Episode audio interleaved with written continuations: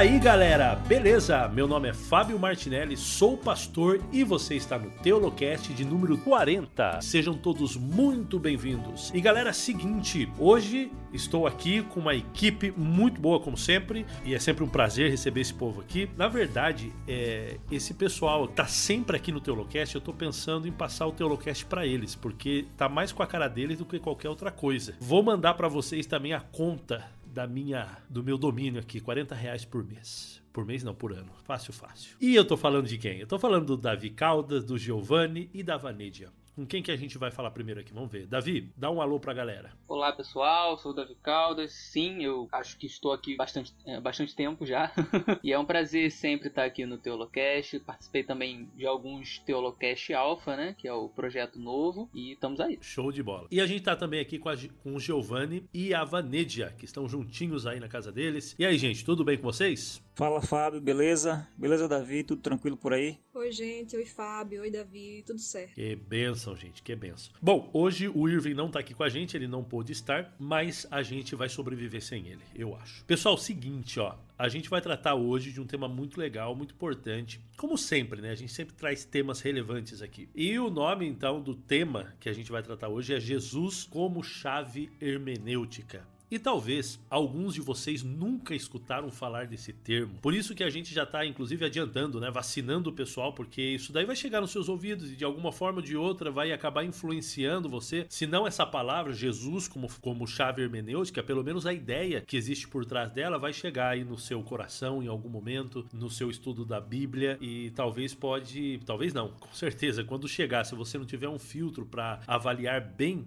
você pode ser mal influenciado em relação a isso. Por isso que a gente acha importante tratar desse tema. Agora, se você ainda continua bem confuso e se você nunca ouviu falar sobre o tema de Jesus como chave hermenêutica, a gente vai resolver todos os seus problemas nesse dia. Que a gente vai falar para você o que, que significa uma chave hermenêutica, o que, que significa isso. Na verdade, a gente tem que começar talvez falando o que significa hermenêutica, né? Porque já é uma palavra bem diferente. É quem estuda bastante a Bíblia já está bem acostumado com o termo. Talvez o estudante mais superficial, aquele estudante mais é, que não se aprofunda tanto, talvez já escutou falar, mas nem se lembra. Então, vamos voltar e vamos falar um pouquinho sobre a palavra hermenêutica e a gente vai juntar chave hermenêutica e a gente vai descobrir que, que raios é isso, tá?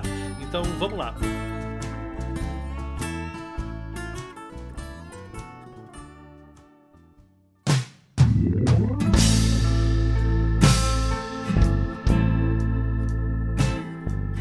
Se ninguém quiser falar, eu falo. Hermenêutica, Fábio, é simplesmente uma são princípios e regras interpretativas que nós estudamos sobre como interpretar os gêneros literários da Bíblia, como se interpreta uma parábola, como se interpreta um salmo, como se interpreta as epístolas, os evangelhos. Então, hermenêutica simplesmente quer dizer interpretação. Então, quando a gente fala de, ah, vamos estudar hermenêutica, então nós vamos estudar as regras, as diretrizes e como funcionam esses gêneros literários da Bíblia. Em resumo, é isso aí. Legal, ficou bem claro, né? Eu acho que não tem como confundir. Então, a hermenêutica é essa ferramenta que a gente tem do estudo da Bíblia. Como que a gente vai chegar a interpretação. Até porque vocês sabem, quem acompanha aqui o Teolocast, a gente já fez já, é, acho que uns dois episódios sobre interpretação bíblica, onde a gente fala bastante sobre hermenêutica. É, então a, a, hermenêutica é justamente isso, essa ferramenta que a gente vai ter para poder interpretar diferentes, os diferentes estilos literários bíblicos. O que quer dizer? Quer dizer que quando você lê um salmo, você não vai interpretar da mesma maneira de que quando você lê uma parábola, quando você vê uma profecia clássica, você não vai interpretar da mesma maneira que você lê uma profecia apocalíptica. Então, cada estilo bíblico, você vai ter que usar um tipo de ferramenta, um tipo de maneira de interpretar para você não se confundir e pensar algumas coisas que a Bíblia nunca quis dizer. Agora vamos juntar isso daí, tá? Então a gente está falando é, chave hermenêutica e a gente quer falar sobre algo que se está propagando aí bastante, talvez não nem sempre com esse mesmo nome, mas às vezes com nomes mais é, populares, por assim dizer, e que chega mais fácil às pessoas, pelo menos o conceito, de usar Jesus como a chave hermenêutica. O que, que isso quer dizer? Bom, a gente entendeu que hermenêutica é interpretação, né? E o que é uma chave? Chave é algo que você utiliza para abrir algo, né? Então, Jesus como chave hermenêutica seria utilizar Jesus para você, digamos assim, decodificar a Bíblia, né? Então é como se aquelas coisas que estão ali escritas na Bíblia estivessem de certa forma anuviadas para nós e a gente vai utilizar uma chave para abrir, para desvendar, para decodificar aquilo que está na Bíblia. Então, Jesus seria essa chave que iria abrir, que iria deixar deixar claras as passagens que estão, de certa forma, é, escondidas, que o significado delas não está claro para nós. Grosso modo, seria isso, né? utilizar Jesus como chave hermenêutica.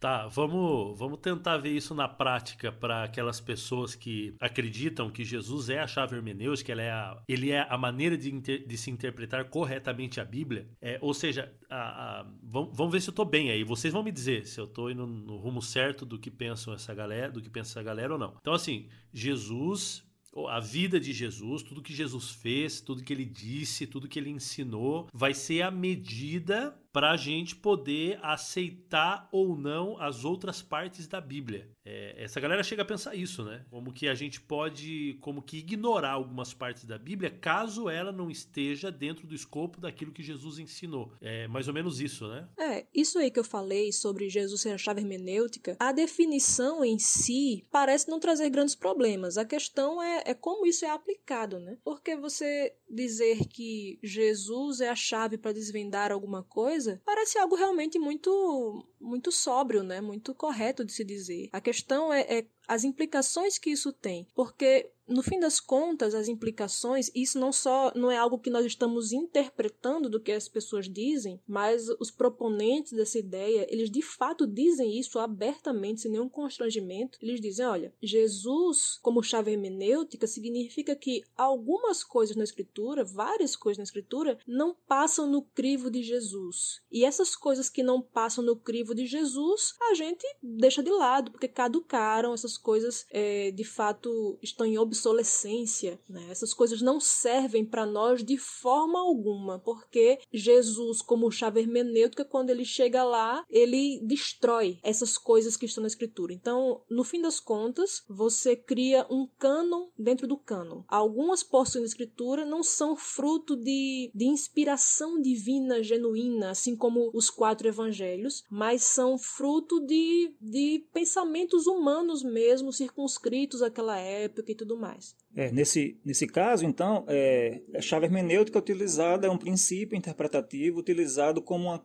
que funciona como uma crítica teológica ou uma crítica do próprio texto bíblico, em que ele hierarquiza aquilo que é mais importante, aquilo que é menos importante, aquilo que é ruim e aquilo que é bom, supostamente baseado no exemplo de Jesus. Ah, eu não colocaria nem assim aquilo que é mais importante ou menos importante, porque existem dentro da escritura princípios, né, mais importantes do que outros. Jesus mesmo falou isso eh, quando ele estava falando com os fariseus em Mateus 23, ele disse: "Olha, vocês negligenciam os pontos mais importantes da lei, a justiça, a misericórdia e a fé. De fato, a Bíblia tem pontos, princípios princípios que são mais importantes do que outros. Agora, todos esses princípios são palavra de Deus igualmente. Embora a Bíblia enfatize determinados princípios com mais força do que outros, nenhum deles é menos palavra de Deus do que o outro. Entendi. E as implicações disso são e as implicações disso são gravíssimas, né? A gente começa a pensar numa erosão da escritura e além disso, em uma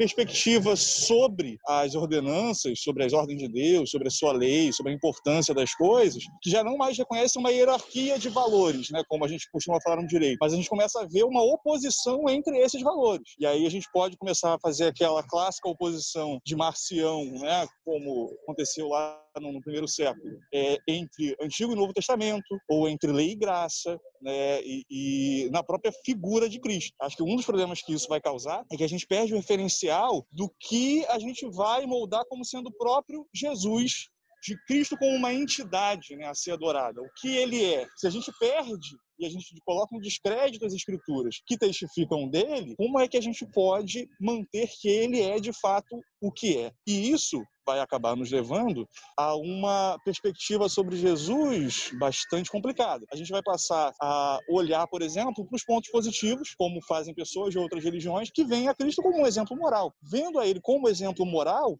é possível enxergar pontos positivos, é possível ver qualidade, né, qualidades é, que nos saltem aos olhos, mas a gente ganha é, o poder discricionário de adotar apenas aquilo que nos é interessante. Né? Perde-se essa noção de um Deus presente, de um Deus pessoal, que se revela na história e também através das escrituras. Você acabou de ouvir a voz de Davi Boechat, que a gente não apresentou porque chegou atrasado, mas é muito bem-vindo aqui no nosso programa. Davi Boechat, seja muito bem-vindo, viu? Obrigado, obrigado, pastor. Eu estou na rua agora, eu estou, na verdade, no trabalho. Acabou surgindo aqui uma, uma janelinha para eu poder participar. Valeu, valeu mesmo.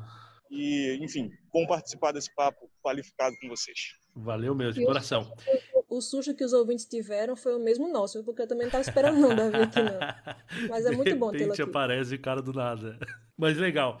É, eu queria dar um exemplo, só um, para a gente deixar bem claro para os nossos ouvintes, caso alguém ainda não entendeu mais ou menos o, as implicações aí da, de Jesus como chave hermenêutica. Beleza, você tem lá Salmo 137, esse é um dos exemplos que o pessoal da chave hermenêutica gosta de usar. No finalzinho é um salmo bem bonito, é, só que no finalzinho tem algo bem estranho, né? Principalmente pra gente, assim, da nossa cultura. E onde o, na oração ali, o salmista ele expressa o desejo de que as criancinhas, né, filhas dos babilônicos ali, dos babilônios que tinham escravizado a eles, fossem, suas cabecinhas ali fossem esmagadas na rocha. Então, o pessoal ele diz o seguinte: então você tem esse salmo, só que nesse final do salmo, ele já tem que, ele tem que ser como que ignorado. Isso daí é uma vontade humana, isso daí não tem que ver é, absolutamente nada da revelação de Deus, não tem que ver com inspiração nenhuma. Então você deixa essa parte de lado porque Jesus ele prega sobre o amor aos seus inimigos. E eles usam outros salmos, aonde o salmista ele diz que assim como Deus aborrece seus inimigos, ele também os odeia até a morte, não sei quanto e todo aquele esquema. Então, é, realmente eles fazem essa divisão e eles, eles acabam deixando de lado. E não somente, né, o, o, o Davi ele falou sobre essa diferença entre Antigo e Novo Testamento, mas ele faz, eles fazem diferença até mesmo dentro do Novo Testamento. Então, alguns textos de Paulo por exemplo, quando Paulo diz assim que as mulheres devem ficar em silêncio na igreja, não ensinar na igreja, Paulo estava falando sobre coisas do seu tempo, era um, era um machismo ali que eles tinham ali entre eles, então isso não faz parte da inspiração, porque isso não entra naquilo que o próprio Jesus ele ensina sobre é, quem é o homem, quem é a mulher e, e etc, etc. Então, que fique claro o que quer dizer isso. Mas eu quero fazer outra pergunta aqui, ó, para vocês. É o seguinte: eu sempre ouvi falar, tem até aquela história, né, famosa daquele pregador, né, que pregou pregou sobre o Antigo Testamento e no final perguntou a opinião de um pastor ancião que estava ali escutando. E aí o pastor ele fala assim: "Olha, seu sermão ele não foi tão bom porque não falou de Cristo". E o jovem fala assim: "Não, pastor, mas é porque eu preguei no Antigo Testamento". E aí o pastor ensina uma lição para ele, mas Jesus ele está em toda a Bíblia. Então, ou seja, essa hermenêutica cristocêntrica, aonde eu, eu consigo enxergar Cristo na, no Antigo Testamento, é, o próprio Cristo ele vai dizer, né, em em João 5, 5,39, né? Que ele fala: toda a escritura testifica de mim. Então, ele não está dando algumas dicas, Jesus não está falando algumas dicas de que realmente toda a escritura tem que ver com ele. É do Gênesis ao Apocalipse, não é Jesus o centro, não é isso que a gente aprende? Qual que é a diferença dessa ideia para essa ideia da chave hermenêutica? É, a gente tem que entender que existe uma diferença grande entre tema central e o que seria a tal chave hermenêutica. Né? Uh, que Jesus é o tema central da Bíblia, isso ninguém discorda. E, como o próprio pastor lembrou, é, o próprio Jesus falou sobre isso. As, as, as escrituras testificam de Jesus. Né? Você vai ver profecias sobre ele, tipologias sobre ele, de Gênesis a, até o último livro do Antigo Testamento e o Novo Testamento todo centrado em Jesus. A questão aqui é que quando você levanta uma chave para interpretar todo e qualquer tipo de texto da Bíblia, você começa a por exemplo, matar o contexto, porque não tem como você usar uma chave só para interpretar todo e qualquer tipo de texto na Bíblia. Os textos eles são interpretados de acordo com o seu próprio contexto. Então você já começa a ter um problema por aí. E um outro problema derivado desse é que Uh, se você vai começar a forçar alguma coisa sobre a Bíblia, obviamente você já vai ter algum tipo de subjetivismo aí certo? Então veja bem, aí você diz, ah, é a chave hermenêutica. Ok, mas na prática, quem define o que exatamente a chave hermenêutica faz? É o próprio intérprete, né? Então até existe uma brincadeira dizendo, ah, Jesus é a chave hermenêutica, mas o intérprete, ele é o chaveiro, ele é, é, é o responsável por dar o molde à chave. Então vamos pegar um exemplo prático.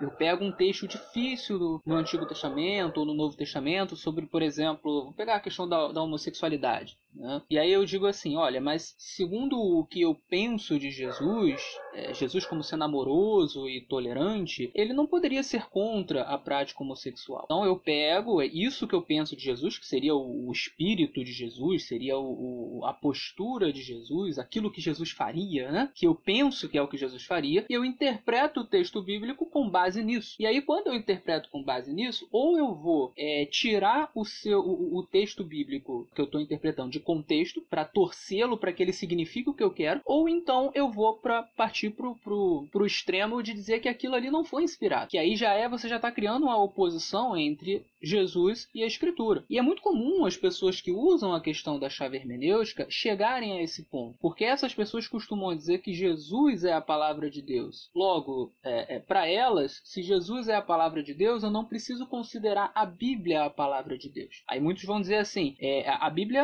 é um livro que contém erros também. Ela contém a palavra de Deus, mas ela também contém erros. Você tem que garimpar. Como é que você garimpa? Eu vou garimpar de acordo com Jesus. Mas como assim de acordo com Jesus? É de acordo com que eu acho que Jesus faria. Então, na prática, Jesus, como chave hermenêutica, acaba abrindo uma margem gigantesca para que você interprete a seu bel prazer. Porque a chave hermenêutica acaba sendo aquilo que você acha que Jesus faria, aquilo que você acha que Jesus pensaria, e não necessariamente aquilo que está escrito de fato. Caldas, é, embarcando aí na, no seu raciocínio, voltando um pouco ao que o pastor Fábio apresentou, eu acho importante a gente pensar e perceber que esses textos mais é, que saltam aos olhos nas escrituras, que denotam violência, que denotam Deus se vingando dos seus inimigos, não estão restritos ao Antigo Testamento. Se nós fazemos uma leitura séria do livro de Apocalipse, a gente consegue ver imagens de destruição sendo promovidas por Deus muito muito sérias. Nesse sentido, eu gostaria de recomendar um livro da Casa Publicadora Brasileira chamado A Ira de Deus no Mundo dos Homens, é,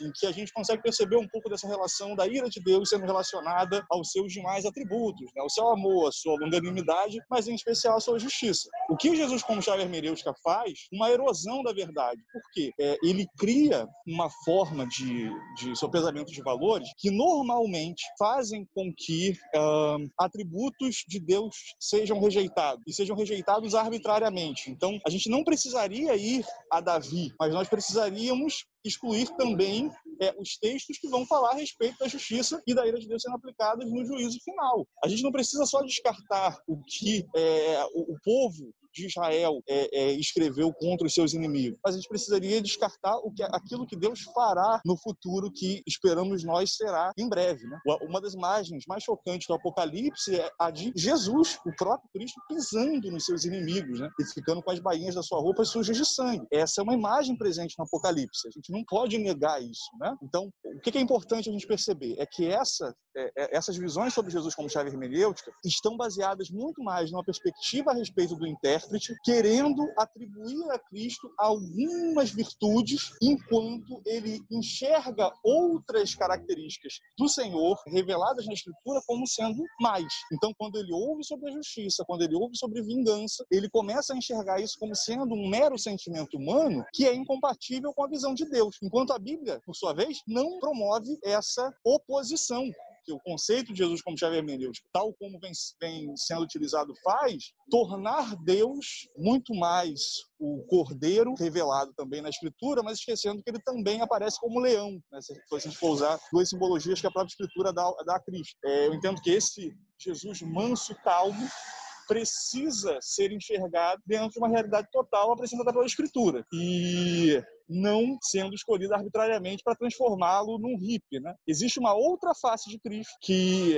é ofensiva aos nossos padrões de tolerância irrestrita que as escrituras revelam e que a gente precisa fazer uma escolha, que é entender e reconhecer que a escritura lida com essas imagens ou partir para uma perspectiva de negação parcial ou de abrogação parcial das escrituras, né? mostrando que, no final, dizendo que, que é, é, todos os relatos e as imagens de Cristo mais é, é, é ofensivas à mente moderna não são inspiradas por Deus. Com relação a essas coisas que o pessoal utiliza, né? Salmos imprecatórios e tal, para dizer que, olha, isso aqui passou, é uma questão assim que não é só né, como o conceito que eu dei, né, de chave, que é algo para abrir, algo que estava oculto, escondido, não é meramente isso que esse pessoal que propõe essas ideias de Jesus como chave hermenêutica faz. Não é que eles utilizam Jesus para é, interpretar os textos. Eles utilizam Jesus para demolir os textos, porque é, há uma diferença aí entre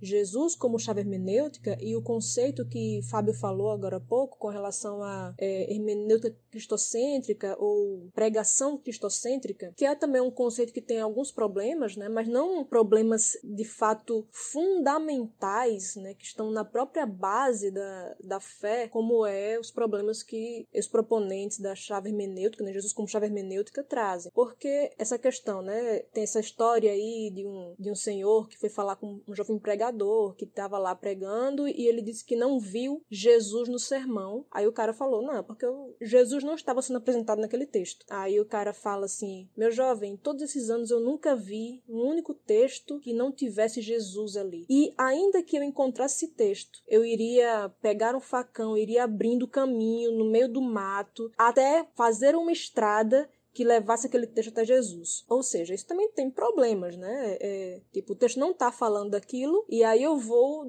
de certa forma, forçar o texto a falar de Jesus. Mas ainda assim não é tão problemático quanto eu simplesmente extirpar aquele texto da minha vida, da, da comunidade cristã, porque aquele texto não parece falar de Jesus. Isso é outra coisa. Com relação a, salmos imprecatórios, isso daria um outro podcast, seria algo bem interessante, que inclusive tem muito pouco material sobre isso, mas a gente, a gente pode sim, estudando um pouco, entender esses salmos imprecatórios, entender demonstrações assim que para nós parecem muito contraditórias a um Deus de amor. Tem muitos materiais. Esse livro aí que Boechat sugeriu, que é um livro muito bom. Tem um outro que é de Paul Copan, que é Deus é um monstro moral, que também vai falar sobre questões como a ira de Deus. Tem um livro de, de Davi Caldas que está aqui com a gente, supostamente cruel. Então, assim, a gente tem como harmonizar esses textos, não é sem forçar os textos. E a, a partir do momento que a gente entende que Deus ser um Deus de amor e um Deus perfeito, isso requer que ele tenha ira também, porque a ira é uma manifestação é, natural da, da perfeição de Deus, do amor de Deus. Se eu amo algo, necessariamente eu vou odiar outras coisas que se opõem àquele algo que é objeto do meu amor. Então, por exemplo, se eu amo crianças, naturalmente eu vou odiar a pedofilia. Então, vai ter coisas que Deus odeia. E agora, a gente entender esses textos não é simplesmente pegar e jogar fora. Que é como diz uma frase que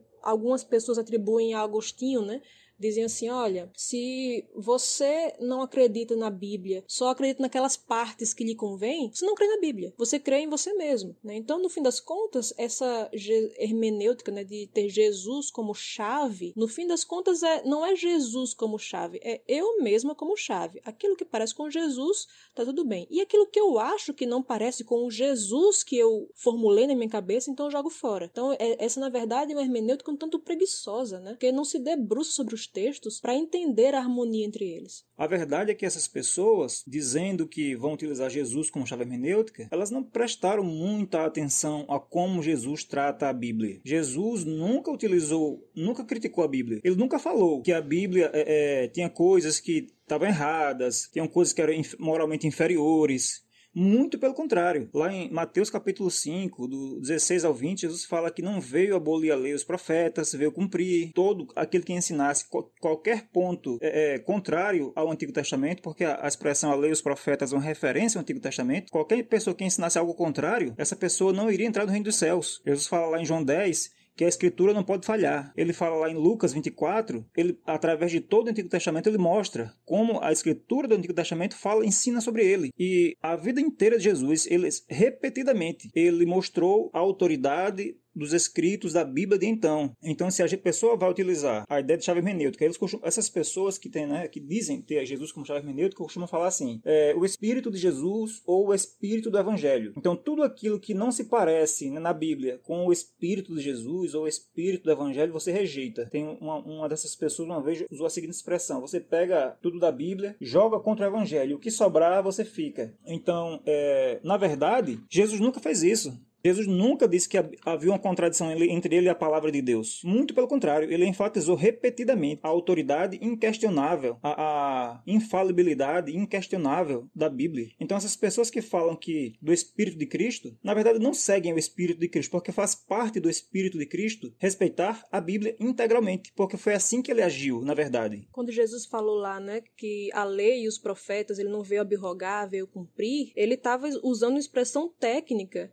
que se referia a todo o Antigo Testamento, né? Diferente do que algumas pessoas pensam, que ele estava falando só da lei, os Dez Mandamentos ali. Ele estava falando muito mais do que isso, né? Os Dez Mandamentos está incluso nisso, mas é muito mais. É lei, é a Torá, né? Que é os cinco primeiros livros da Bíblia, né? Os cinco livros de Moisés, o Pentateuco. E aí os profetas era todo o restante, né? A lei e os profetas era todo o Antigo Testamento. Jesus disse que não veio abrogar, veio cumprir e disse que não iria cair nenhum tio ou jota, né? Que é a, menor unidade é, literária ali, a menor unidade gráfica do Antigo Testamento, nem isso iria cair. Então Jesus nunca utilizou as palavras que as pessoas hoje utilizam, dizendo que Jesus achava hermenêutica. Jesus nunca se colocou contra a escritura. As pessoas, elas, como eu falei, elas dizem sem nenhum constrangimento: olha, isso aqui caiu, isso aqui não serve pra gente. É diferente de dizer, por exemplo, que, olha, tem algumas coisas no Antigo Testamento que eram sombras, e essas sombras já estavam programadas para é, não, não serem abolidas no sentido de que elas não existem mais. É porque elas estavam programadas para em Cristo encontrar o seu cumprimento. É igual você tá assim, você chega no aeroporto, vai buscar uma pessoa que você não conhece e alguém lhe dá uma foto dessa pessoa. Você tá ali olhando para a foto, tentando identificar entre as pessoas ali aquela pessoa que você vai buscar. Você quando encontra aquele rosto que está na foto, você não vai embora com a foto para casa. Você vai embora com a pessoa, porque aquela foto ali apontava para uma pessoa na realidade. Então, as sombras ali do Antigo Testamento apontavam para uma pessoa, né, para o Cordeiro de Deus que viria. Aqueles cordeiros que eram imolados, tudo isso, a gente não precisa mais fazer isso hoje, porque já encontraram seu cumprimento na realidade em Cristo. Então, não é que essas coisas deixaram de existir, elas existem agora realmente na pessoa de Cristo. É diferente a gente dizer isso, né? De dizer, olha, isso aqui que eu não gosto do Antigo Testamento, isso aqui não existe mais. Isso aqui é, uma, é fruto da mentalidade prosaica, da mentalidade é, bárbara das pessoas que viviam naquele tempo. Isso é muito diferente de eu, de eu olhar para aquelas coisas, algumas coisas do Antigo Testamento como sombras que apontavam, simbolizavam, prefiguravam Cristo. Aí veja só, né? Essas pessoas ficam é, denegrindo a Bíblia, né? Essas pessoas, elas na verdade, elas não, não, não sabem o que estão fazendo, porque elas não conheceriam Cristo se não fosse a Bíblia. Se não fosse os escritos do Novo Testamento, escritos apostólicos, né? Eu acho que elas às vezes esquecem assim que Jesus não escreveu nada. A gente não tem um vídeo sobre gravando a vida de Jesus, que ele fez, tal. O que a gente tem está escrito aonde? Na Bíblia. Então não existe um dilema Cristo versus Bíblia. Ou, ou, Cristo ou a Bíblia, como alguns falam. Isso é por invenção. A, a, a gente nunca teria uma proclamação de Cristo sem, fosse, é, sem a Escritura. Não haveria o Cristo. A gente não saberia que Cristo é Deus, que Ele é nosso Senhor, nosso Salvador. A gente não saberia que Ele é Filho de Deus. A gente não saberia nada sobre Ele se não fosse a Bíblia só para atrapalhar a edição, tá. é, enfim, vocês sabem que não vai dar para ficar muito tempo aqui. E está começando aqui um evento que eu encobri, eu estou trabalhando numa campanha, né? como editor, inclusive. E eu vou precisar desligar, é, só para contar um, um caos de bastidor engraçado. Eu tive que. Está é, tá, tá acontecendo num salão de festas aqui, eu tive que sair e vir pro lado de fora. Aí eu estava falando com vocês quase dentro do ponto do jogo do bicho. É mais um pouco, linha de galo e tal, ambientes muito legais para se falar num podcast cristão. é, valeu aí, desculpa, uh, tem que sair rápido, mas não tem jeito, preciso ir.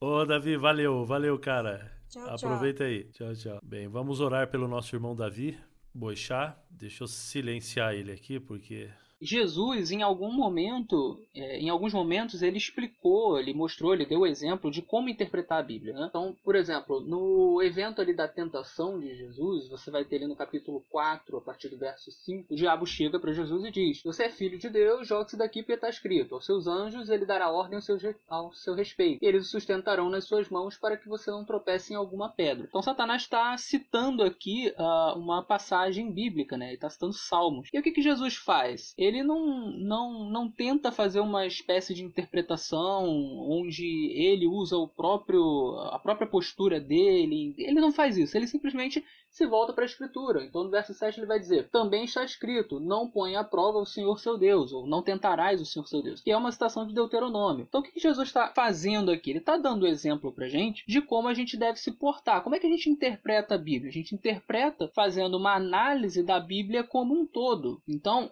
enquanto Satanás citava um trecho isolado para tentar Jesus a fazer algo que era errado, Jesus pega e rebate, lembrando o seguinte: ó, mas a Bíblia também diz isso aqui. Então você tem que interpretar de acordo com o contexto geral. Então tudo tem que ser uh, uh, levado em conta. Que a gente até vai entrar um pouquinho naquele princípio da tota escritura. Toda escritura inspirada e, portanto, ela tem que ser interpretada não com base em uma parte só, mas com base em toda ela, o panorama geral. E isso acaba é, é, jogando por terra essa ideia de que você pode interpretar a Bíblia baseado em uma espécie de chave hermenêutica geral, onde você joga fora aquilo que você acha que não combina com essa chave fica com aquilo que você acha que combina. Então aqui fica bem claro qual é o método de Jesus, qual é o modo de interpretar. Muito, muito bom, muito legal. Eu queria fazer uma pergunta para vocês, porque é, existe uma, uma passagem bem famosa nas Escrituras, onde Jesus ele está é, pregando o Sermão do Monte e vai chegar um momento que ele vai dizer o seguinte: olha, vocês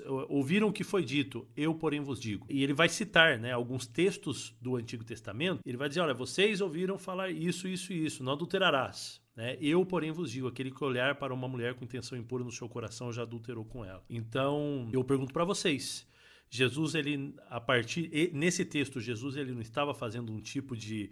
Gente, é, eu vou ensinar para vocês exatamente o que está dizendo o Antigo Testamento. Então, leia o Antigo Testamento a partir daquilo que eu estou falando agora para vocês, porque o Antigo Testamento não está legal. Essas pessoas que utilizam, né? É, essas expressões que Jesus fala, ouvistes que foi dito, eu porém vos digo, elas não perceberam que quando Jesus cita a Bíblia, ele não fala ouvistes o que foi dito. É, existia lá no primeiro século, e antes e também depois, uma coisa chamada tradição oral, em que os mestres e, e os anciãos, os líderes do, do, povo de Israel, né, os rabinos, eles passavam essa tradição. Então, quando Jesus faz a, referência ao visto que foi dito, é o que essas pessoas ensinaram, essa tradição. Que Jesus, em diversas ocasiões, combateu, porque ela iria justamente contradizer a Bíblia. Né? Você vê isso em diversas ocasiões. Jesus, ó, oh, vocês, pela vossa tradição, invalidaste o mandamento. Então, a contraposição era sempre a tradição deles e o mandamento. Mas quando Jesus se referia à Bíblia, ele falava, está escrito, ou não lestes, o que está escrito na lei, como tu interpretas? Então, ele sempre perguntava o que está escrito, escrito ou não lestes, ou então ele, ele mesmo dizia, está escrito. Era essas formas que Jesus se referia à Bíblia. Nunca ouvistes o que foi dito. Então ali Jesus não está confrontando nada. E a ideia também comum, mais uma vez, né, até mesmo em pessoas que não, não são contra a Bíblia, né, não, não usam essa ideia de chave hermenêutica como crítica bíblica, mas muita gente acha que Jesus, quando estava aqui, ele aprofundou os mandamentos, ele aprofundou. Mas não, esse próprio texto que você falou aí, né, de aquele que é, olhar para a mulher adulterou com ela, já está lá em Provérbios, já fala isso. Provérbio já diz que você não deve olhar para prostituta e tudo mais, para você não pecar no seu coração, com os olhos. Tudo aquilo que Jesus falou, é, enfatizando no Sermão do Monte, em algum lugar do Antigo Testamento já era ensinado. Jesus apenas reafirmou contra a tradição oral deles e não contra o Antigo Testamento. Giovanni, também tem um ponto interessante no texto que uh, quando ele, é, Jesus está falando sobre é, ódio e amor, né, ele vai falar assim: é, ouviste que foi dito, amarás o teu próximo, odiarás o teu inimigo. Entretanto, esse odiarás o teu inimigo não é algo que está nas escrituras. Você pode procurar na Bíblia inteira que você não vai encontrar. Pelo contrário, nas Escrituras, no Antigo Testamento, você vai encontrar passagens onde é dito que você precisa amar o seu próximo, é dito que você precisa amar o estrangeiro, é dito que você precisa amar a todos. Diz que você não deve se vingar. Então, ah, não faz sentido você atribuir esse odiarás ao teu inimigo escritura, porque realmente você não vai encontrar. Ou seja, fica claro ali que quando ele diz ouvistes que foi dito, ele está falando sobre tradições, ele está falando sobre ah, coisas que estavam na boca do povo ou na boca do, dos rabinos, mas não necessariamente coisas que estavam na Bíblia. Você tinha ali mais interpretações. Né? Então você pode imaginar ali que de repente uh, você tinha uma tradição oral de odiarás o teu inimigo que surgiu aí para justificar, por exemplo, o ódio aos romanos, o ódio a pessoas que estão te afligindo, e aí você faz essa, essa contraposição. Ah, ama seu, seu próximo, mas odeia o seu inimigo. Mas não é algo que está na Bíblia. Então fica claro ali que Jesus ele não está, de forma alguma, se contrapondo à Bíblia quando ele diz eu porém vos digo. Ele está se contrapondo a uma interpretação errônea que estava na tradição oral ou em coisas que circulavam na boca do povo, na boca de alguns rabinos. Muito bom, eu acho que ficou bem explicadinho aí essa questão, né? Então, não tem dúvida que Jesus, de fato, ele não está querendo dizer que o Antigo Testamento não serve ou algumas partes não servem. Bom, eu queria falar com vocês um pouquinho já para a gente ir caminhando para o final aqui da nossa conversa. A gente tem alguns pontos aqui na nossa pauta, mas eu queria falar com vocês algo que eu já citei aqui, que é essa questão de dessa ideia, ela está se infiltrando né, dentro do cristianismo, né, de maneira bem forte, principalmente entre as pessoas que não, que são mais liberais assim nos costumes, que são mais vamos dizer assim, mais abertas, né, para alguns tipos de práticas. E por que que vocês acham? Fica meio óbvio já, né, a partir desse ponto da nossa conversa. O, essa minha pergunta já está bem óbvia. Mas por que que vocês acham que isso pega mais essa galera? É, dentro da igreja adventista, vocês acham que essa ideia de Jesus, paz e amor, essas coisas assim, não, olha, Jesus ama, Jesus te ama, Jesus é tudo Jesus que esse Deus assim tão é, diferente daquele Deus do Antigo Testamento que mandava matar né, as pessoas e etc.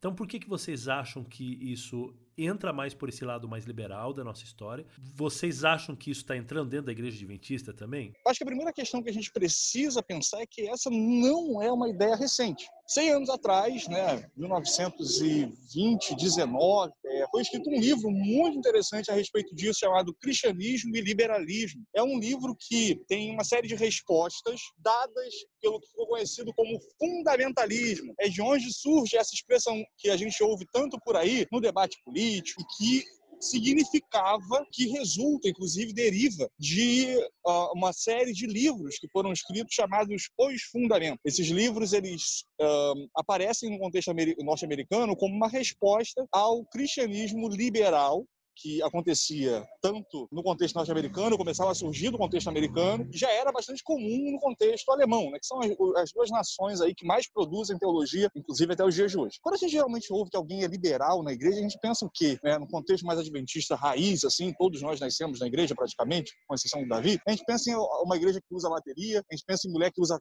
é, calça no culto, essas trivialidades. Mas o liberalismo, ele significa algo muito mais grave, né, que é uma negação a respeito de pontos fundamentais da fé cristã com a pessoa de Cristo, sua obra, a função da igreja, dentre outras questões. Um dos pontos que foi necessário reiterar no contexto é, do fundamentalismo foi a pessoa de Cristo. Por quê? Ela já vinha sendo reinterpretada e transformada ou limitada basicamente ao mestre moral. Então, quando a gente fala sobre essa, essa questão, é, é interessante a gente olhar para trás e, apesar do movimento fundamentalista ter várias falhas, que nós, como adventistas, é, negamos, né? a questão de uma inspiração verbal da Escritura, a questão de um inferno eterno, que eram dois dos sete pontos que o fundamentalismo trouxe para que não fossem esquecidos da igreja, né? dois desses pontos nós rechaçamos de forma bastante contundente o movimento fundamentalista teve a virtude de lutar contra isso. E a gente está falando de 100 anos atrás. Então, assim, hoje nós somos chamados a ao invés de querer se afastar dessa expressão fundamentalista, é, e sem precisar também ter muito, muito cuidado ou muito amor a ela, a gente remata a ser um pouco fundamentalista, no sentido de a gente resgatar os fundamentos da fé cristã, não deixando passar aqueles que são mais importantes. Esse livro aí, né, que eu acabei de mencionar, o Cristianismo e Liberalismo, apesar de ser escrito há 100 anos atrás, vai ter muita informação boa que nos ajuda a compreender as raízes desse movimento. Né? A gente está falando de algo é, que não é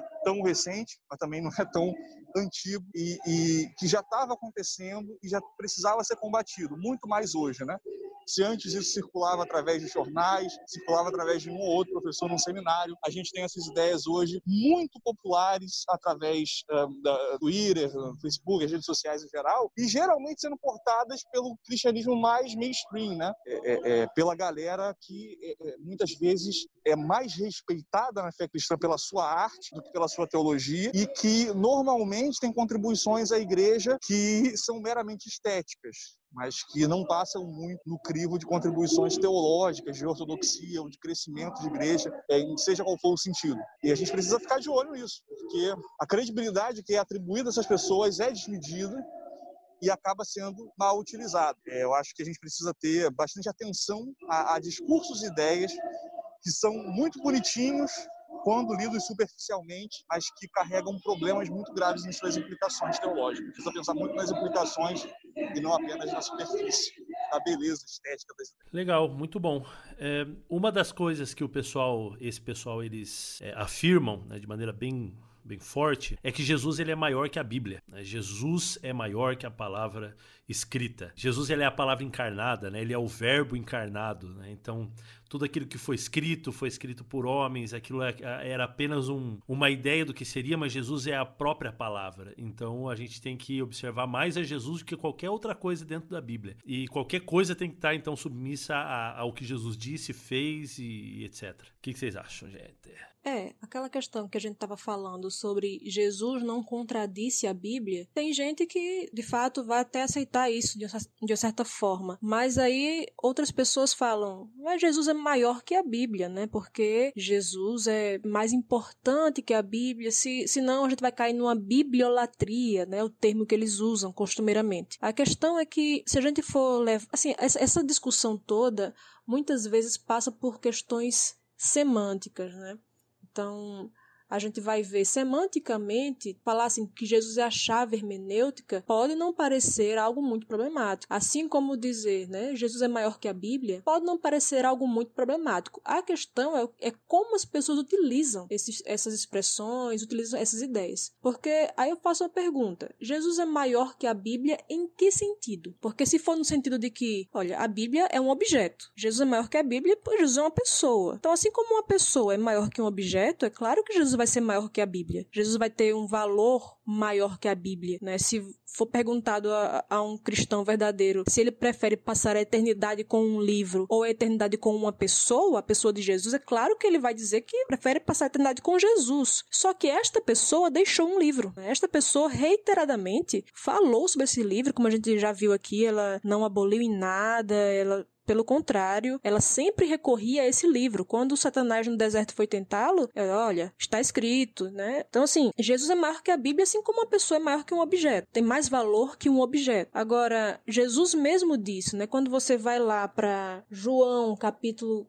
14, verso 12, Jesus falou o seguinte: Em verdade, em verdade vos digo que aquele que crê em mim fará também as obras que eu faço e outras maiores fará, porque eu vou para junto do Pai. Então Jesus disse que os seus seguidores fariam coisas maiores que as dele, né? Jesus também fala lá em, no mesmo livro, né, João 16, 12 a 14, Jesus diz o seguinte: Tenho ainda muito que vos dizer, mas vós não o podeis suportar agora. Quando vier, porém, o Espírito da verdade, ele vos vos guiará a toda a verdade, porque não falará por si mesmo, mas dirá tudo o que tiver ouvido e vos anunciará as coisas que hão de vir. Então, quando a gente fala que Jesus é maior do que a Bíblia, significa dizer que Jesus vai trazer tudo o que é necessário que a gente saiba e que não vai haver revelação posterior? Não. Jesus mesmo disse que seus seguidores fariam obras maiores que as dele, né? E também disse que haveria revelação adicional, que o Espírito Santo viria e ele iria falar de coisas que Jesus não falou, porque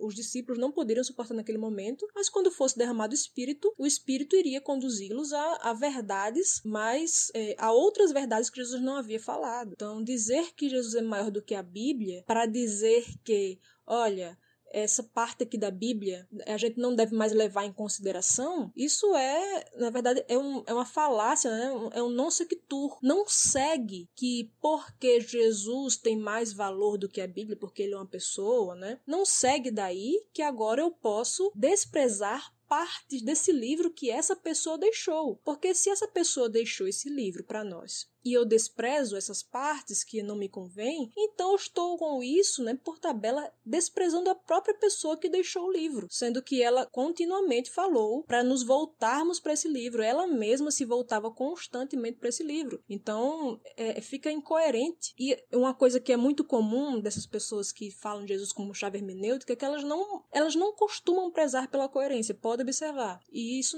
elas até consideram isso uma virtude, não? Porque essa mentalidade pós-moderna, né, de que você pode ter duas ideias que se chocam, né, negar a lei da não contradição, porque elas acham que a lógica é uma coisa grega, né? Nem, nem todas falam isso, mas algumas vão dizer que a lógica é uma coisa grega, então não precisa ter lógica. É, é interessante, porque a lógica é, está a serviço delas quando lhes convém. Então elas vão dizer, olha, se, se isso, então isso. Elas vão utilizar a lógica quando convém a elas. Quando não, elas vão dizer, mas isso não precisa ser harmonizado, isso não precisa ser lógico, isso não precisa, né? Então, assim, é, quando Jesus fala que a gente tem que recorrer à escritura, quando Jesus recorria à escritura, isso aí para elas não é um problema, porque elas podem abolir a lógica quando elas quiserem, e elas podem utilizar a lógica para falar contra a lógica, né? Uma coisa assim meio, meio maluca. E elas, as próprias pessoas também que falam isso, elas vão pegar assim, nem todas vão dizer, olha, você, por exemplo, na né, questão da homossexualidade. Tem algumas que vão dizer, isso aí foi uma questão para aquele tempo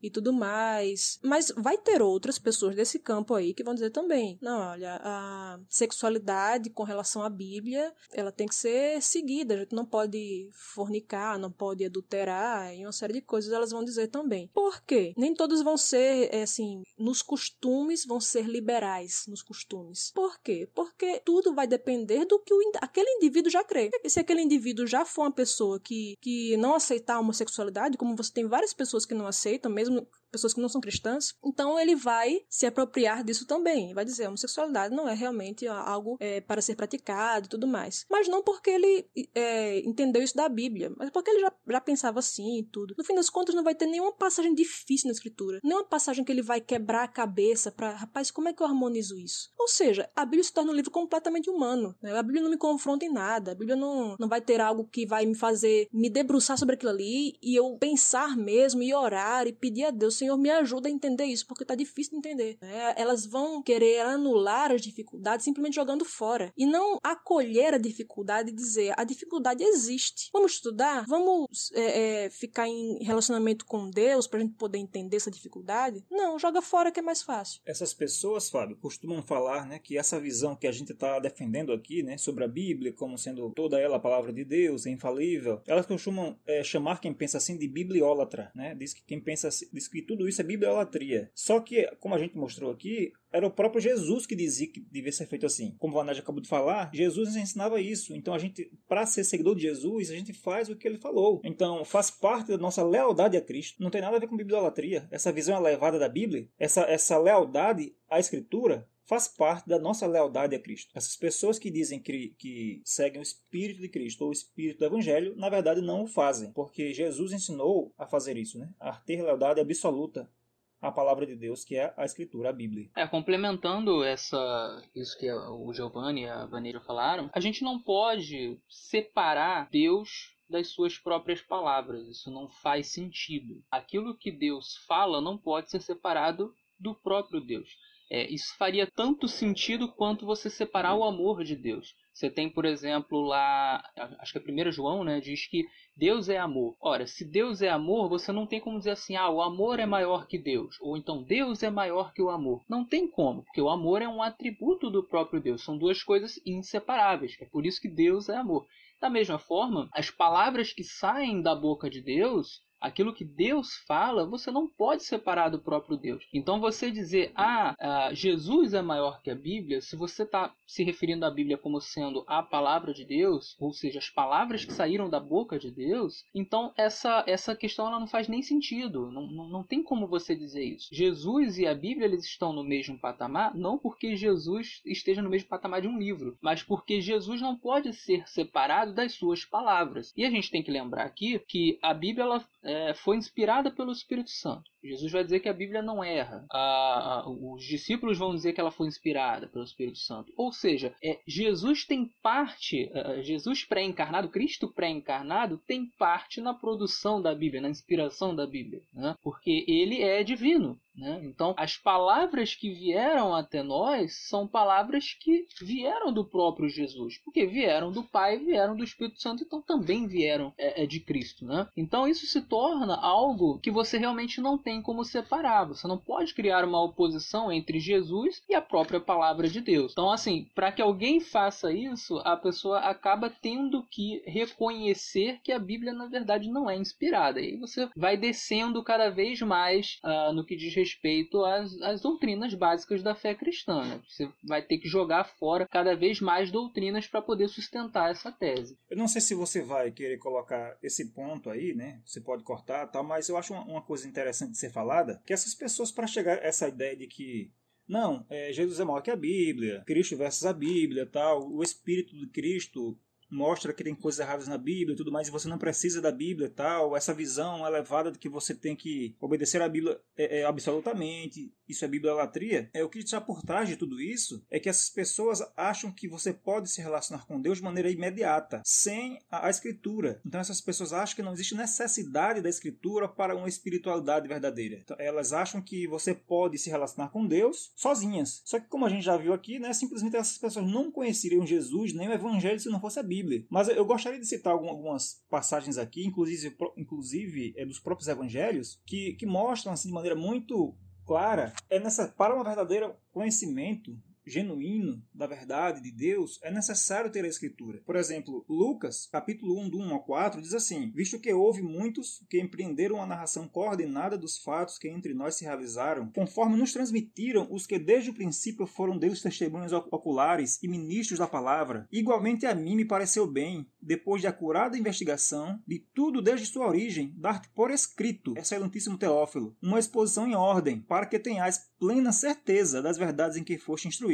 Então, no próprio Evangelho, no, no, no, relato escrito para falar de Jesus, Lucas deixa claro que para que haja de fato uma certeza, né, a, a, a crença cristã exige um, uma, uma certeza um pouco maior do que as religiões não cristãs, um, uma, uma certeza grande. E para isso, Lucas diz aqui: eu precisei dar-te por escrito, para que você tenha essa certeza, essa plena certeza das verdades que foste instruído sobre Cristo. João, agora João, por sua vez, diz o seguinte na verdade, fez Jesus diante dos discípulos muitos outros sinais que não estão escritos neste livro. Estes, porém, foram registrados para que creiais que Jesus é o Cristo, o Filho de Deus, e para que, crendo, tenhas vida em seu nome. João aqui, o, o, discípulo amado que andou, o mais próximo de Jesus, o mais próximo discípulo, o ser humano que andou com Jesus nessa terra, ele disse que para que a gente, é, ele escreveu aquelas coisas, ele relatou por escrito, para que a gente creia. E por que é necessário a gente crer? Porque crendo é que a gente vai ter vida, é que a gente vai ter vida no nome dele. É, fora essas passagens, existem muitas outras em que fala que para que a gente possa ter certeza de para obedecer, no Antigo Testamento tem muito isso. Deus só escreve para que essas pessoas saibam, para que se perpetue. Então, é, essas pessoas que falam né, de que Cristo maior que a Bíblia e tudo mais, com, com no sentido de que a criticando o conteúdo da Bíblia, não simplesmente para exaltar Jesus, simplesmente, mas para criticar a Bíblia. Essas pessoas têm, têm que está implícito, que está por trás de tudo, é que elas acham que a escritura é desnecessária, que elas podem conhecer a Cristo na sua subjetividade. Então ela fala, não, o Espírito de Cristo é X, quando na verdade é, é a impressão dela, é a subjetividade dela. Mas a gente, a gente vê pela palavra de Deus e o próprio Cristo fala que o que de fato vai nos guiar, a verdade, é o que está escrito, porque fora a escritura a gente não saberia nem quem é Jesus, a gente não saberia de nada, a gente não teria como distinguir nada ficaria cada um com a sua subjetividade, com as suas experiências, e pronto, isso seria como, é, é, sei lá, qualquer religião pagã, que cada um pensa de uma forma diferente. Excelente. Excelente. Eu acho que eu acho que a gente já pode fechar já o nosso Teolocast de hoje, porque a gente já está passando já da hora e a gente falou de coisas muito importantes, muito importantes mesmo. Inclusive, enquanto a gente estava aqui conversando, o Isaac Rezende me mandou um texto aqui. Eu gostaria de compartilhar com vocês. É, eu nem sei se o Isaac sabia que a gente estava gravando hoje justamente sobre isso. Capaz que sabia, porque ele me enviou aqui e diz o seguinte: é um texto de 1908. Ele, é, é, Ellen White escreve o seguinte: A Bíblia contém um sistema simples e completo de teologia e filosofia. É o livro que nos torna sábios para a salvação. Diz-nos diz-nos como chegar à morada da felicidade eterna. Nos diz do amor de Deus conforme mostrado no plano da redenção, transmitindo o conhecimento essencial para tudo, o conhecimento de Cristo. Ele é o enviado de Deus, ele é o autor da nossa salvação. Mas a parte da palavra de Deus, não poderíamos ter conhecimento de que uma pessoa como o Senhor Jesus jamais visitou nosso mundo, nem qualquer conhecimento da sua divindade como indicado por sua existência anterior com o Pai. Então, realmente, é, conforme o Giovanni falou, Ellen White vai no mesmo, no mesmo sentido, né, de Lucas e, e de João, da necessidade da Bíblia para a revelação de Jesus Cristo, e não somente dos evangelhos, senão também do Antigo Testamento, que também, segundo o próprio Jesus, é a revelação dele, né? As escrituras falavam dele já desde muito antes. É, então não tem por que a gente aderir a essa ideia, a não ser se nós estamos bem mal intencionados, se nós estamos com o nosso coração assim bem longe de Jesus, bem longe de Deus e da sua vontade, a ponto de querer fazer da religião e adaptar a, a nossa religião à nossa própria vontade, ao nosso próprio, a nossa própria maneira de ver as coisas, de observar o, o que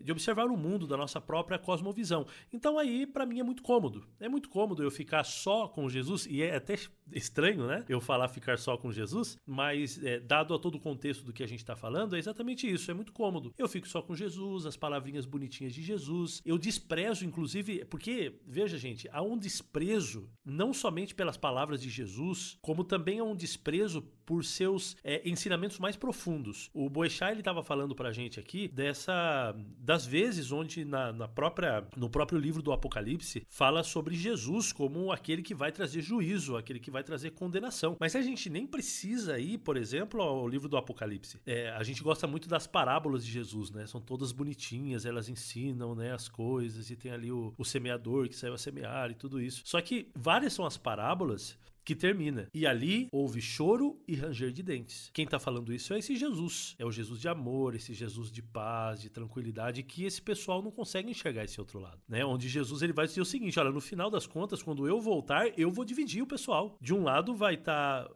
do lado direito vai estar tá um grupo, do lado esquerdo vai estar tá outro. E aquele que estiver do lado esquerdo, meu amigo, é, esse vai ter. Bom, eu nem sei se é o lado esquerdo ou direito que ele fala agora, mas assim, é, vai ter uma condenação para essas pessoas. Então, ele fala também daqueles que vão ressuscitar para a vida e aqueles que vão ressuscitar para a morte também. Então, a gente não pode pegar só aquilo que nos convém, aquilo que a gente acha mais bonitinho, aquilo que se encaixa com a nossa própria cosmovisão. É, ao ir à Bíblia, estudar a Bíblia para interpretá-la, é necessário a gente ter uma, uma humildade muito grande. Como cristãos, nós precisamos ter essa humildade. O Espírito de Cristo é esse Espírito que vai à palavra de Deus para descobrir qual é a vontade de Deus e não para determinar qual é a minha vontade e tentar adaptar e tentar retorcer e tentar adaptar. Gente, não tem como, não tem como. Então, assim, é, o apelo né, que eu gostaria de fazer depois eu quero dar oportunidade aí para a Vaneja, para o Giovanni, para o Davi, para que eles possam falar também aí as últimas palavras. Mas o apelo que eu quero fazer para os nossos queridos ouvintes do Teolocast é que, gente, por favor, é, por favor, vão com humildade a palavra de Deus. Né? Abra a Bíblia, né? não, não, fuja dos textos difíceis. Estude esses textos, procure conhecer, procure saber, leia bons livros, procure bons comentários, escute várias opiniões, mas por favor, é, tenha essa, essa sensibilidade e, e, essa humildade de ir a Jesus e dizer: olha, por favor, Senhor, me ensina. Jesus ele prometeu que quando ele fosse, ele enviaria o Espírito e o Espírito nos conduziria a toda a verdade. Então vá com esse Espírito, eu não conheço até hoje alguém que com humildade, com esse Espírito de Cristo fosse a palavra de Deus e não encontrasse ali a verdade, a vida eterna, a salvação. Então, esse é meu apelo final. Gostaria de deixar aberto aí para vocês, se vocês querem dar um fechar a boca do saco aí, falar as últimas palavras, enfim. Então, Fábio, para complementar, né, o, o só para fechar o ponto que eu tinha falado um pouco antes, é o seguinte: de fato, houve um momento na história em que as pessoas se relacionavam com Deus sem a Escritura, mas só que nesse tempo, no tempo dos patriarcas, Deus aparecia em pessoa para falar com eles. E depois, esse mesmo Deus aparecia em pessoa, que ele deu a Escritura, ele falou que era necessária. Ele falou que ela era imprescindível para que as pessoas tivessem plena certeza. Tinha que ter algo escrito. Então, é, a ideia que Muita gente fala que a gente é desnecessária a escritura para ter uma, uma, verdadeira comunhão com Deus, mostrando, é, apelando para essa, essa situação, né, é sui generis, lá do passado dos patriarcas, né, antes da escritura. Mas ali Deus aparecia, Deus, anjos visitavam as pessoas, dormiu na casa das pessoas, anjos foram na casa de Jó, aliás, de Ló e tudo mais. Isso não acontece mais hoje. É, e mesmo naquele tempo, é, as pessoas tinham certos, certa dificuldade de perpetuar os ensinamentos de Cristo, os ensinamentos de Deus, a vontade de Deus, justamente porque não tinha algo escrito. Às vezes, quando Deus ensinava alguma coisa, muitas pessoas ao redor, estavam até faziam parte da família dos patriarcas, não obedeciam aquilo lá. Então, com a escritura, em que cada pessoa pode ler, é até muito mais vantajoso, porque não fica, você não fica sujeito às suas impressões e seus gostos pessoais, está lá escrito. Então você fica um pouco menos sujeito a, a errar do que, do que simplesmente ter uma visão em determinado momento da vida e nunca mais ter nada para conferir novamente, para revisar. É, e essa questão de que, ah, eu fico só com Jesus, deixando bem claro, né? Quem faz isso, né, não fica com Jesus. Quem critica a escritura, critica o próprio Jesus, que endossou a escritura. Essa questão de, ah, não, porque parece assim realmente muito piedoso, né, falar assim, eu fico só com Jesus. Só que na prática a pessoa está jogando Jesus o Jesus da Bíblia fora e ficando com o Jesus que ela criou a imagem e semelhança dela. É, é como você falou, nesse apelo que você fez de, de a gente ter humildade, é, é, muito arrogante, né, na verdade, a gente pegar e tudo aquilo que é texto difícil, ah, isso aqui não se parece com Jesus não, isso aqui para mim não serve de nada. A gente tem que ter essa humildade de, de estudar, né, e geralmente quem fala, quem diz, ah, não, eu uso Jesus como minha chave hermenêutica, geralmente se coloca assim, pretensamente muito humilde. Quando você vai ver esse assim, discurso dessas pessoas é porque todo mundo aí, os teólogos e tal, que falam de outra forma, é tudo um bando de arrogante que fica ali estudando essas coisas assim difíceis, fica tentando harmonizar isso. Ela não, ela é muito humilde, ela só joga fora o negócio, né? Porque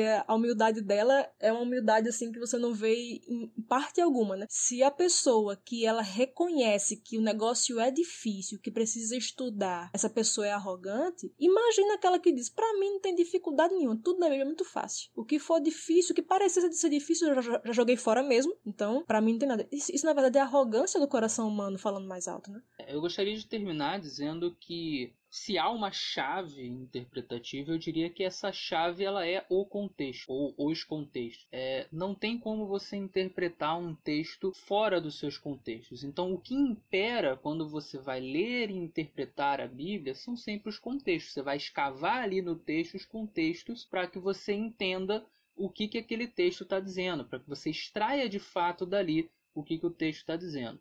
Quando você é, é, é, se afasta do contexto, ainda que você diga, não, eu, eu estou colocando Jesus no centro, mas se você está se afastando do contexto, na prática você está se afastando do texto. Então, automaticamente você vai impor sobre o texto alguma coisa.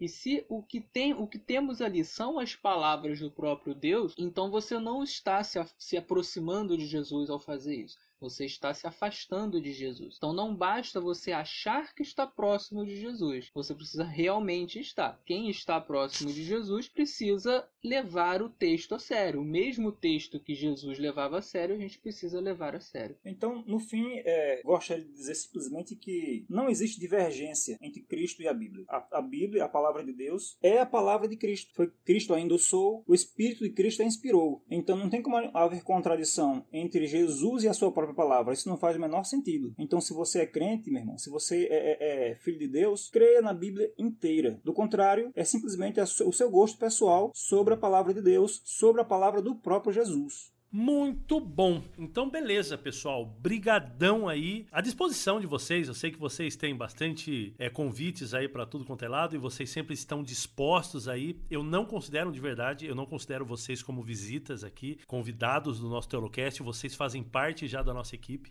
e realmente é um é uma alegria muito grande ter vocês aqui. Quero agradecer também ao pessoal que esteve aí nos escutando até agora. Espero que você possa compartilhar esse episódio. Ele está muito, muito, muito importante mesmo. Eu acho que todo mundo tem que escutar esse, esse episódio aqui. Então compartilha, por favor, compartilha nos seus grupos aí da família, no grupo da igreja, no grupo de anciãos, no grupo. Então compartilha. Isso aqui vai ser muito importante para a tua igreja e você vai estar tá vacinando a tua igreja contra esse tipo de coisa que aos poucos está entrando. É só você dar uma visitada lá no Twitter e você vai ver um pessoal aí, inclusive adventista, trabalhando esse tema, não com essas palavras propriamente ditas, mas já estão trabalhando esse tema. Então fica de olho aberto e compartilha aí. Pessoal, valeu de coração, obrigado uma vez mais, viu? Um abração.